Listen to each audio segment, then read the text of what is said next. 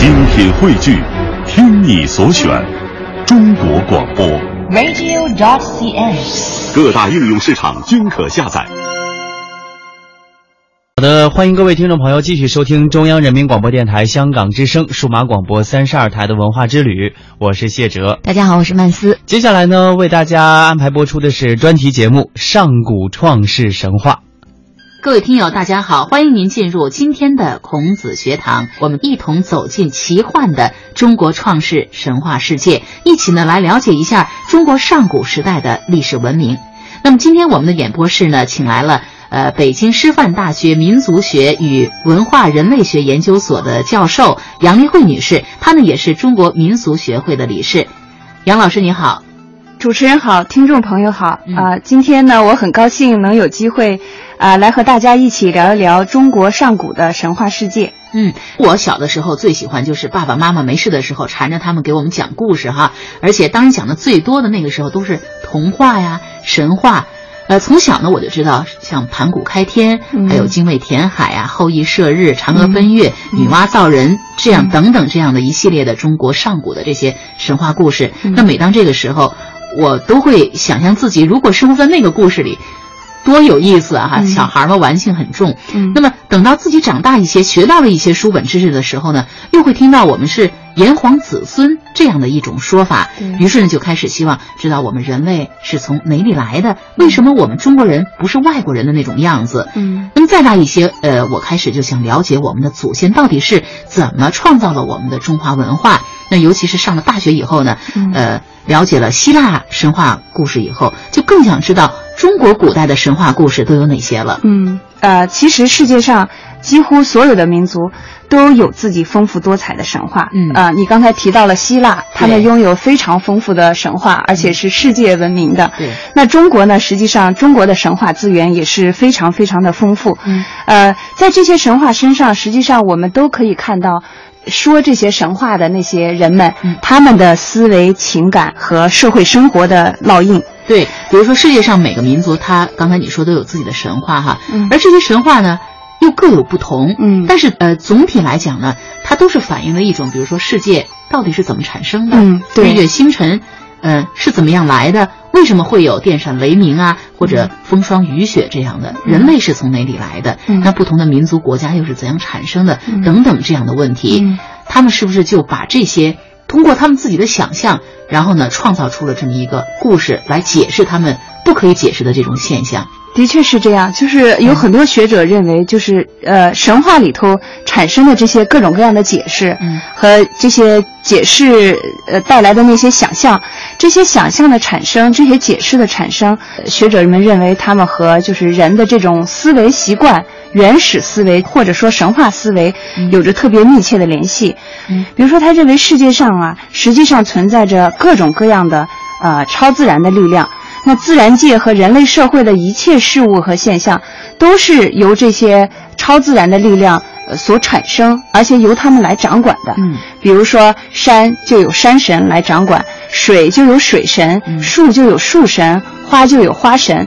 而且人的生命当中的那些所有的生老病死、婚姻啊啊刑罚呀、那些灾害呀等等，所有的这些事项，它都有各种各样的神灵来掌管他们。嗯。呃，所以我们会看到，比如说在您刚才提到的希腊神话里头，希腊神话是一个非常有系统的一个一个这样的一个对神话体系。嗯，所以在那里面就有，比如说宙斯，我们可以看见他高高在上嗯，他统治着整个的这个宇宙哈嗯，他是这个，对，是这个天国，是这个奥林波斯神山上的一个最高的一个统治者。那他呢又有天后呃赫拉，还有像太阳神阿波罗、月亮神啊阿尔特弥斯嗯，还有那个爱与美之神哈，惹了很多麻烦的那个对阿弗罗狄特，这些呢都是希腊神话当中，就是他们掌管着世间万物的那些神灵的名字。比起希腊神话来，中国神话呃不像那么有系统，但是呢，中国神话当中的神神灵也有各种各样的分工，比如说像呃女娲。他是人类的始祖，我们以后会谈到。但是他还同时是婚姻之神，他掌管，他是他创造了民族，对他创造了人类，同时呢，他还创造了人类的婚姻制度。对，呃，然后神话当中，我们经常还会看到出现各种各样的变形啊、化生啊，呃，比如说像盘古，盘古死了以后会化身成啊世间万物。这些都是神话当中的呃非常丰富的一些想象，嗯，那这些想象的产生就和这种原始的思维或者说这种神话的思维是密切的联系在一起的。的确，这些丰非常丰富多彩的神话故事，呃，它对后世的文化和历史产生了非常深远的影响，而且也给今天的人们留下了许多关于远古世界那些充满奇幻色彩的一些宝贵记忆。哈，嗯嗯，刚才听了你这么一说，我想可以说。神是人创造的，嗯，那么“神”这个字呢，其实更是人创造的，嗯，呃，那这个字在我们的字典中都有哪些意思呢？我们来听一下。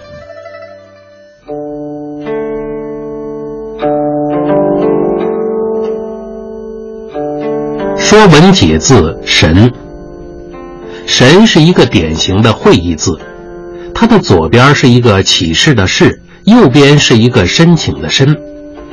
这个申请的“申”呢，是由天空中闪电的形状演变来的。古代的人们看到闪电变化莫测、威力无穷，因此就认为啊，这些奇幻的自然现象是由一个叫神的东西来主宰的。神也被看作是天地万物的创造者。我们常说的天神、神灵，也就是这个意思。在远古的人们看来啊，天神拥有许多常人没有的强大力量，所以“神”字也用来表示让人不可思议的和不平凡的东西或事物。神秘、神奇、神异，就是用来形容事情的稀奇和超乎寻常。如果某个人特别勇敢，我们就可以说他是神勇。鬼斧神工是指手工艺品，就像是鬼神制作出来的，用来形容艺术技巧高超，不是人力所能达到的。如果有人行为做事非常隐秘，不为别人所知，我们就可以说他这是神不知鬼不觉。神还可以指人的精神魂魄。我们常说，一个人看起来很有精气神儿。就是指他很有精神，很有生命力，所以神采奕奕就是用来形容人精神饱满、容光焕发。聚精会神呢，是指精神高度集中；魂不守舍，则是说人的魂魄好像离开了身体，比喻人的精神分散或心神不安定。嗯，神这个字的意思这么的丰富，其实呢也反映出了神话的丰富哈，以及他们对人们生活的影响。那么世界上每一个民族，刚才说了，都有关于自己的远古始祖是从哪里来的，他们怎么生活这样的神话。呃，刚才说，比如说希腊神话，呃，还有古罗马神话、北美神话、中东神话、南美神话、印第安神话、古埃及神话等等。那么这些神话有的讲述了天神如何开辟世界，呃，创造人类社会；那有的呢，还讲述了天神如何为人类造福，呃，具有非常浓厚的生活意义、生活性。的确是这样的，就是神话呢，呃，总的来讲，神话是关于神以及神的这些创造性的活动的一种叙事性的故事。也就是说，它是需要通过一个对一个事件、对一个故事的描述，然后最后来解释，呃，比如说宇宙、人类，也包括氏族或者是部落，呃，还有人类的文化是怎么样产生的，并且他们最后怎么样又成为今天的这个样子。嗯，那神话大概。它会分为几大类呢？按照呃神话学家们的研究啊，呃神话的分类大体上可以分成这样几类，一类呢是叫做宇宙起源神话，就是宇宙起源神话，它就是要解解释呃宇宙是怎么样产生的，宇宙的产生有什么样的一些不同的方式，啊，然后这个宇宙现在的各种各样的秩序，比如说太阳为什么要东出西落呀？太阳为什么要白天出来，月亮就要晚上出来呀？呃，这个为什么会刮风下雨呀？天和地之间为什么会产生距离呀？这样的一些问题，呃都在这个宇宙的起源神话里得到解释。嗯啊，另一大类呢就是叫人类的起源神话。人类起源神话它会讲述人是怎么来的，人的来历是怎么样的，嗯然后它讲人产生的各种各样的方式，以及人的比如说人的身体。您刚才提到就是我们为什么会是这个样子，然后我们为什么会和别的国家的人长得不一样？嗯啊，它会有在这个人的起源故事里头，它会解释这样的一些，包括死亡的来历，人为什么？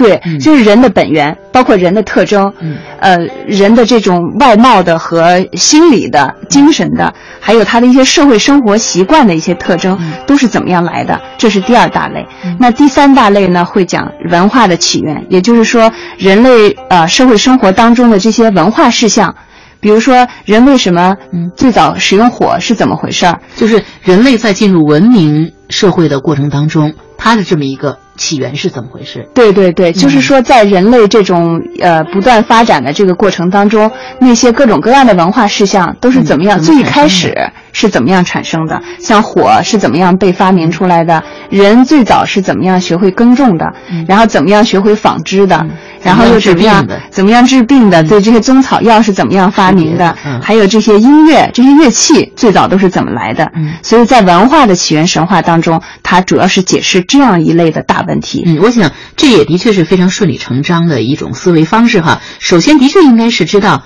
天地到底是怎么来的，进而才会想到我们人类自身又怎么产生的。没错，呃，无论是怎么样的一些神话的这个解释什么样的内容，嗯啊、他们大体上都有这样一个共同特点，就是神话讲述的都是从宇宙初开的那个阶段，就是还没有秩序的一个阶段，嗯还没有形状的一个阶段，然后慢慢的过渡到有秩序、有规则的这样一个新的一个宇宙的宇宙阶段的开始。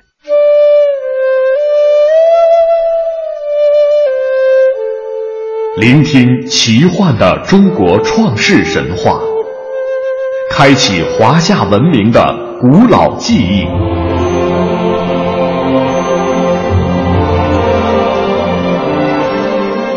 孔子学堂中国创世神话系列正在播出。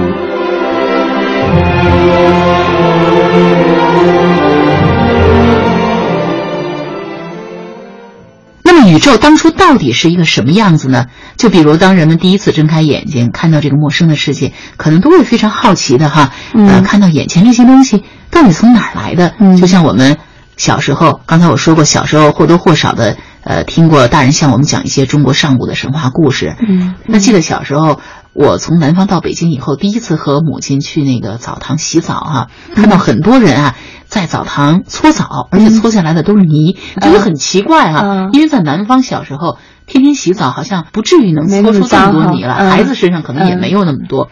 于是回来就去问妈妈，妈妈就给我讲了女娲造人的故事。哦。哎，我觉得特别有道理。嗯嗯。呃，于是我就特别骄傲的去学校跟小朋友讲，就妈妈会觉得我特别有学问。对，妈妈会嗯讲说，你知道是人为什么身上这个泥搓不干净哈，啊老搓老有泥，啊就是因为人是泥巴捏的。对呀、嗯女娲造人就是用泥来捏成的嘛。是，所以还有比如说天上的太阳为什么早上刚才你说从东边起，嗯啊晚上又跑到西边去了？那这些在我们小时候常会有疑问，我想在远古时代的人们也是同样充满了这种好奇的。嗯那么中国的这个创世神话当中，宇宙最开始的状态，并不是像我们现在想象的这个样子。刚才我们说了哈，嗯那人们把世界诞生之前的那个状态，呃，中国人呢称为混沌。那这个混沌又是一个什么样子呢？在中国啊，很多的民族都有一个对于宇宙呃形成之前的那一个状态。嗯呃，或者我们把它叫做混沌状态。嗯很多神话里都有关于那个阶段的混沌状态的一个描述。嗯这个混沌状态呢，往往被描述为它是一个没有光的、嗯没有形的、没有声的、没有色的这样的一个世界，好像是一团漆黑漆黑，嗯然后就是一团雾蒙蒙的这样的一个一个世界。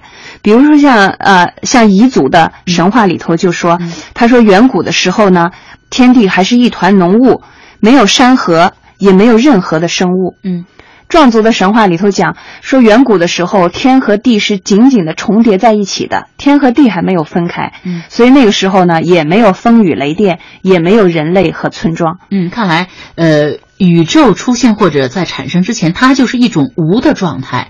对，呃，宇宙后来因为某种原因而产生了。嗯嗯，那中国的神话就是最早有关混沌的故事，好像是在道家创始人庄子的一本书叫《庄子印帝王》当中，他说混沌呢是中央之国的帝王，他也是连眼睛、鼻子、耳朵、嘴巴都没有。那书中还有一个，对，那书中还有一个关于混沌离奇死亡的故事。嗯，我们来听一听这个故事。好。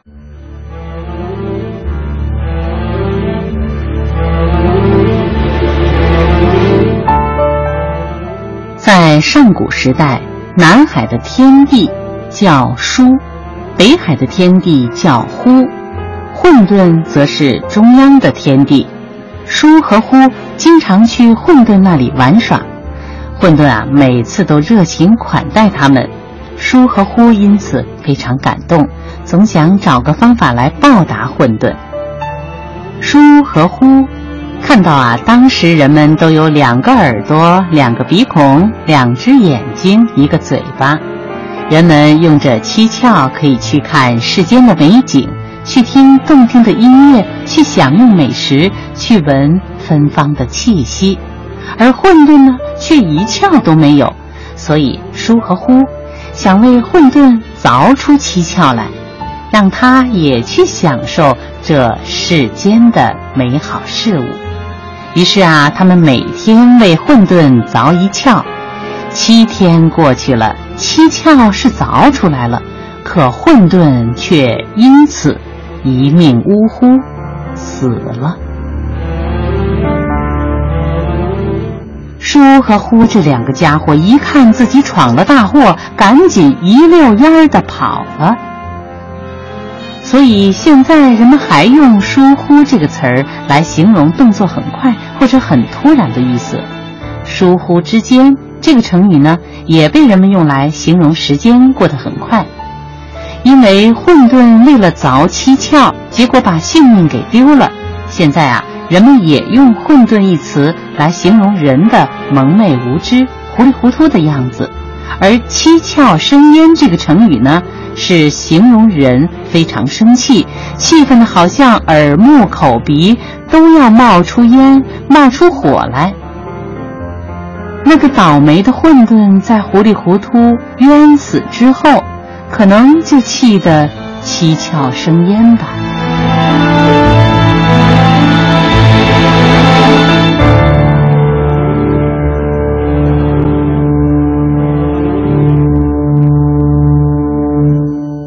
刚才我们听的这个故事啊，就是关于混沌的死。这个故事在庄子的笔下，呃，我们可以可以看到，他被赋予了很强的道家哲学的思想。嗯，这个故事当中的这个混沌啊，代表的是宇宙初始的原本，它代表的是那种自然的、没有分化的一个统一体。嗯，而那个里面的那个两个多事的这个家伙，一个书，一个呼，他们象征的是人为的秩序。故事庄子在这里啊，用用这个故事是想来说明一个道理，就是说处理事情呢，不能够呃违按照规律。你要是违背了这种自然的规律，呃，强制的去去行事的话，那就会好心办坏事儿。对。那从另一个方面来讲呢，就是混沌在道家看来就是一个天地之始，也就是一个无的状态。嗯。那混沌被凿开之后。一切就从无到有了，那就是说，早死了混沌，呃，以后就出现了呃宇宙和天地的秩序。刚才我们说到了，呃，疏和呼把混沌。凿开了七个窍，这时候混沌死了，因为它违反了自然的规律，不是顺其自然的，所以呢，它死去了。没错，嗯，非常符合道家的那种观点。对他这个其实在讲是为政之道，嗯，所以庄子呢也是想就是通过这样的一个故事来说明为政之道啊，做官的这个道理，就是不能够用一些强制的这个。办法顺势而为。对，如果你你就是强制的去采取一些措施的话，可能就会好心办坏事儿。嗯，就不会按照，反而不会按照你既定的那个呃方向去走下去。对，嗯，那呃，但是在中国的创世神话盘古开天当中啊，混沌呢并不是一个天神，而是一个像鸡蛋一样的世界。那么在这个鸡蛋里面，所有的东西都混在一起。呃，刚才呢，呃，你也说过了，是模糊一团的，一团漆黑的。那么凿开混沌、开天辟地的，却不是庄子寓言中的叔和呼这两个好心办坏事的家伙，而是呢巨人盘古。那在中国的神话传说当中，我们整个的宇宙世界啊，还有日月星辰，都是盘古用他自己的全部身体创造出来的。对，呃，盘古开天辟地的这个故事是在中国哈，差不多是最呃妇孺皆知的，都会说的一个神话，家入家喻户晓，都会觉得自从盘古开天地哈，三皇五帝到这样说，对，这就是中国上古历史的一个开头。呃，这个故事呢，盘古开天辟地的故事最早是啊，见于三国时，呃，一个道士叫徐整，他著的一本书叫《三五历记》，在这个《三五历记》当中啊，就写到说，这个天地最开始。始的时候就像一个鸡蛋一样，漆黑的混沌一团。然后一有一个特特别呃了不起的巨人，就叫盘古，他就生在这个漆黑一团的这个这个这个混沌的这个大鸡蛋里面。嗯，那后来呢，他是越长越大哈，然后就从这个鸡蛋里头把这个鸡蛋撑破了以后，然后他就开辟了这个天和地。嗯，那到底盘古是怎样开天辟地的呢？我们来听一下。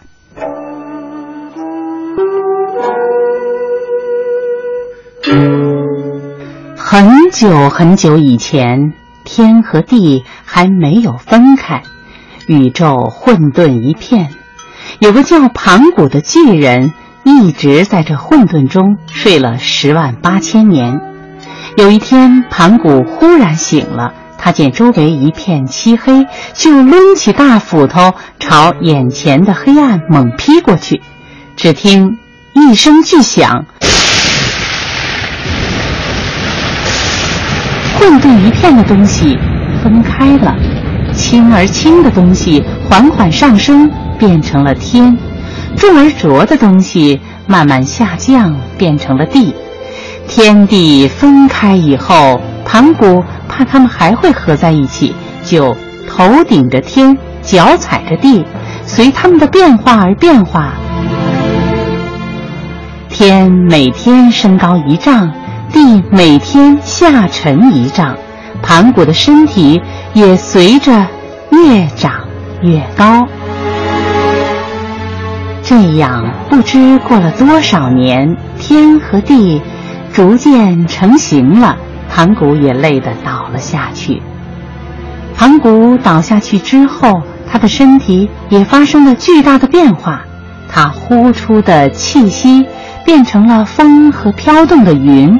他发出的声音化作了隆隆的雷声，他的双眼变成了太阳和月亮，他的四肢变成了大地上的东西南北四极，他的肌肤变成了辽阔的大地，他的血液变成了奔流不息的江河，他的汗毛变成了茂盛的花草树木。他的汗水变成了滋润万物的雨露。人类的老祖宗盘古用他的整个身体创造了人类美丽的宇宙。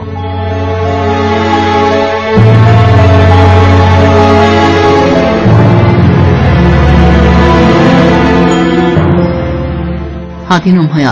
盘古开天以后，世界又发生了什么样的变化呢？那么在下次节目当中呢，再给大家一起聊一聊。好，那么今天我们的孔子学堂就下课了，明天同一时间再会，再会。